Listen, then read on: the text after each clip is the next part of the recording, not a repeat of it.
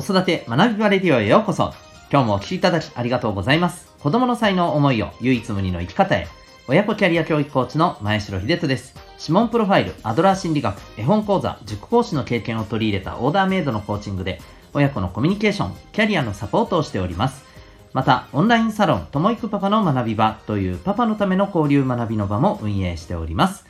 このチャンネルでは家庭、お仕事、どちらも充実させたい、そんな思いで日々頑張ってるママさん、パパさんを応援する情報やメッセージを毎日配信しております。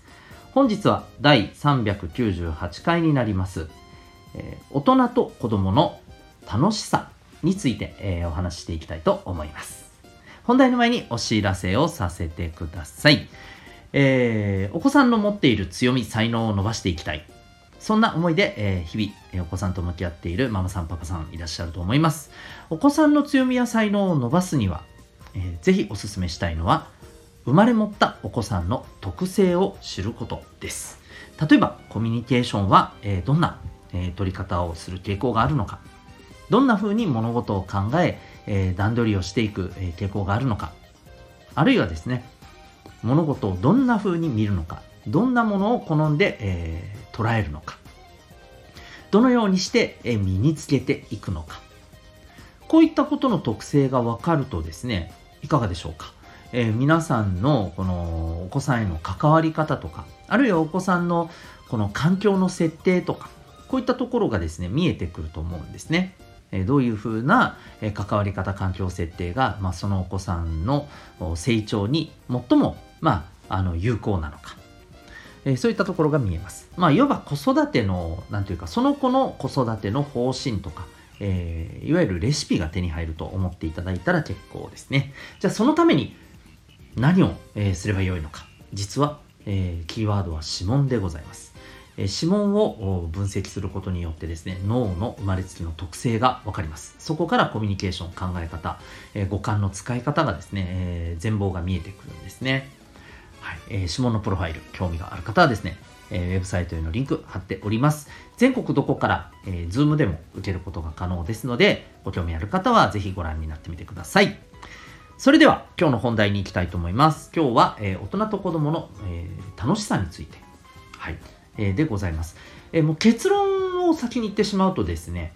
えっ、と、やっぱりいろんな、こう、新しいものが出てきてですね、え、私たちの子供の頃と今の子供たちっていうのはもう状況は全然違いますけれどそれでもですねやっぱり変わらない部分もある。その中の一つがやっぱり何を楽しいと感じるかっていうところじゃないかなと最近思うんですね、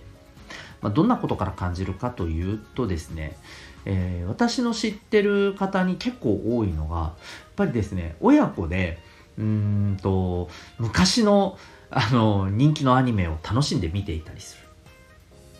こういったところがあるんですよね。その例えば、えー、まあ、ドラゴンボールなんかも最たるものですよね。えー、あと、まあ、今、えー、今、今、ちょっともう、ちょっと前かな、えー、劇場版がね、え、大ヒットしているワンピースも、えー、しかりですよね。うん、こういったものをあの親子で楽しんでいるところってすごく多いように私には感じます。うん。また、あと、さらにはゲームですね。そう、ゲームもですね、いや、なんだかんだで、前にお話したことあるかもしれないんですけど、昔のゲームを今の子供たちがですね、楽しんでやったりするんですよね。うん、そうなんですよ。そう。これも、あの、私は最初ね、いや、昔のゲームなんて単純すぎて面白みを感じないやろうと、画面だって貧相だしさ、と思ってたりしたんですが、なかなかどうしてですね、え結構面白い面白いってやったりするんですよね。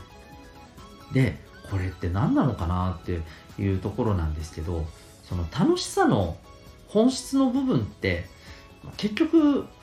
私たちが子供の時と今と実は大差ないんじゃないかなっていう気がするんです。はい、あのゲームに関して言うと先日ですね、えーまあ、あるゲームに関するですね、まあ、考察というか、はい、ゲーム業界に関するですね、えー、記事でもやっぱり言ってたんですけれども、その、